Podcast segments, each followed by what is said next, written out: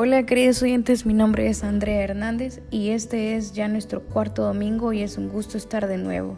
Estar aquí compartiendo contigo como quedamos cada domingo para contarte un poco sobre la empresa de Imaprinsa.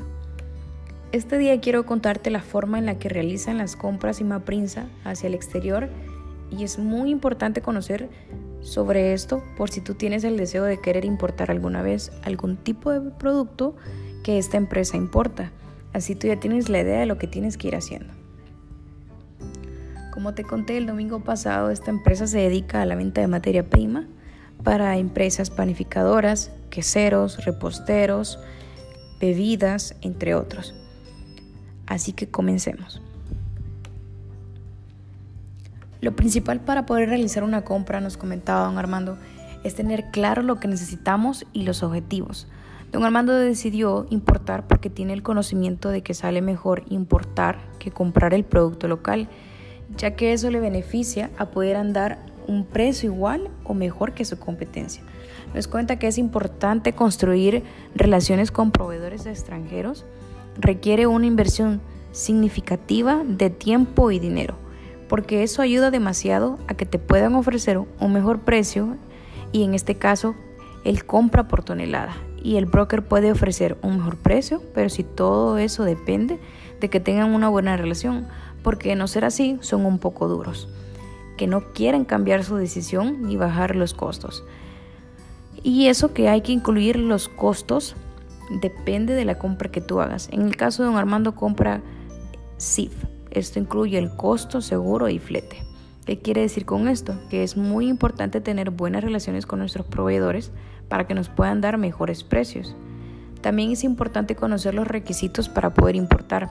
No solo es el hecho de lanzarse a traer producto, sino que hay que tomar en cuenta que se tiene que tener todos los requisitos que solicita el CIEX.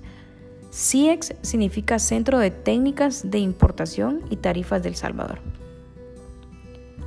Lo principal es presentar a los especialistas capacitados las solicitudes de compra o el archivo de responsabilidad de la propiedad.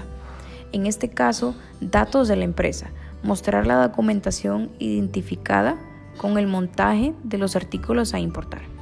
Tienes que llevar copia de NID y de registro y registrarte en Import Framework.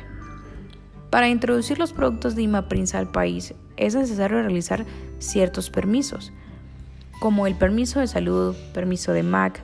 MAC significa Ministerio de Agricultura y Ganadería.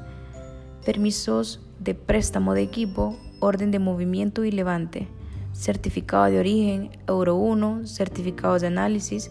Todos estos documentos los trae cuando vienen los documentos originales del exterior y generar una duca, que es el mandamiento de pago para que ingrese al país. Media vez esto no esté generado, no puede ingresar al país y sobre todo pagarlo. Tener un número de registro es muy importante antes de que venga el producto. En la mayoría se solicitan con anticipación al Ministerio de Salud. De no tener esos permisos, el producto no puede ingresar al país porque eso es importante tener todos esos trámites con tiempo, porque si falta algo y el producto ya vino al país, se retrasa en poder sacarlos. Y la mayoría de navieras solo dan alrededor de 8 a 12 días libres. Es decir, que tienes 8 a 12 días para poder realizar si te faltó algún trámite. Pero media vez, si te pasaste de los 8 o 12 días, tienes que pagar un costo extra.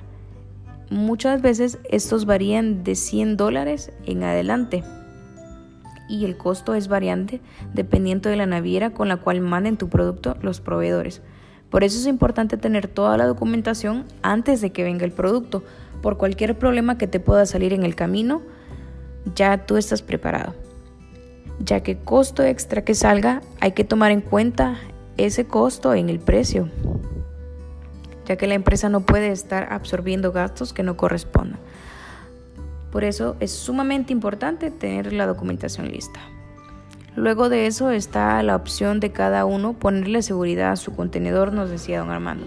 En este caso, hay algo muy importante que no mencioné en lo anterior y es que el producto que trae esta empresa puede venir de tres maneras, llámese aéreo, marítimo o terrestre.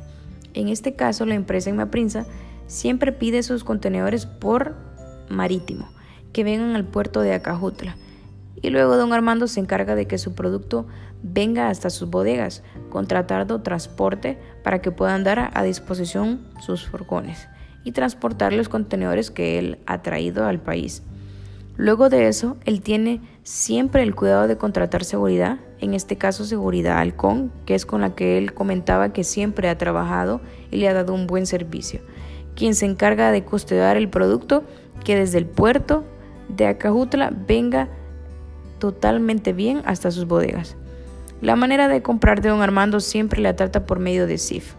Como te mencionaba, que esto quiere decir que ya en el costo de la factura del producto viene agregado el flete, el seguro y sobre todo el costo. Porque él prefiere tener un total de lo que él tenga que pagar y no solo tener que hacer pagos diferentes.